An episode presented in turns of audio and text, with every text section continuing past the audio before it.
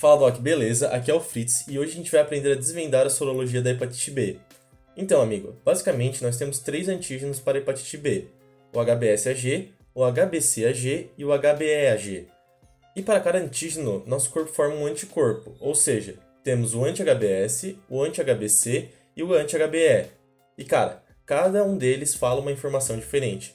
Basicamente são três informações: se tem o vírus, se teve o contato e se está replicando. Vamos começar pelos antígenos. Você vai lembrar do HBsAg como principal marcador da hepatite B.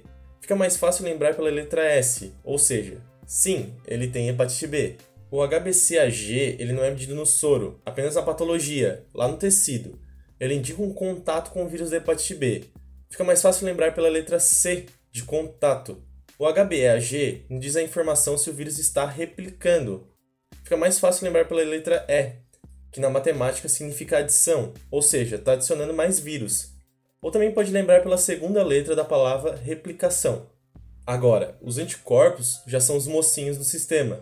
O anti-HBS nos diz a informação se o indivíduo desenvolveu imunidade contra a hepatite B, podendo acontecer depois de uma cura natural ou de uma vacina. O anti-HBC nos diz a informação se o indivíduo teve contato com a hepatite B. A vantagem dele é que ele pode ser medido no soro, e o anti-HBE nos diz a informação se o vírus não está mais replicando. Ficou mais fácil? E cara, aqui vai uma dica: você apenas vai ficar melhor treinando. Por exemplo, um HBsAg positivo, anti-HBC positivo e HBAg positivo nos indica que ele tem uma infecção, teve contato e que o vírus está replicando. Beleza? Veja mais nossos vídeos, ouça o podcast. Abraço!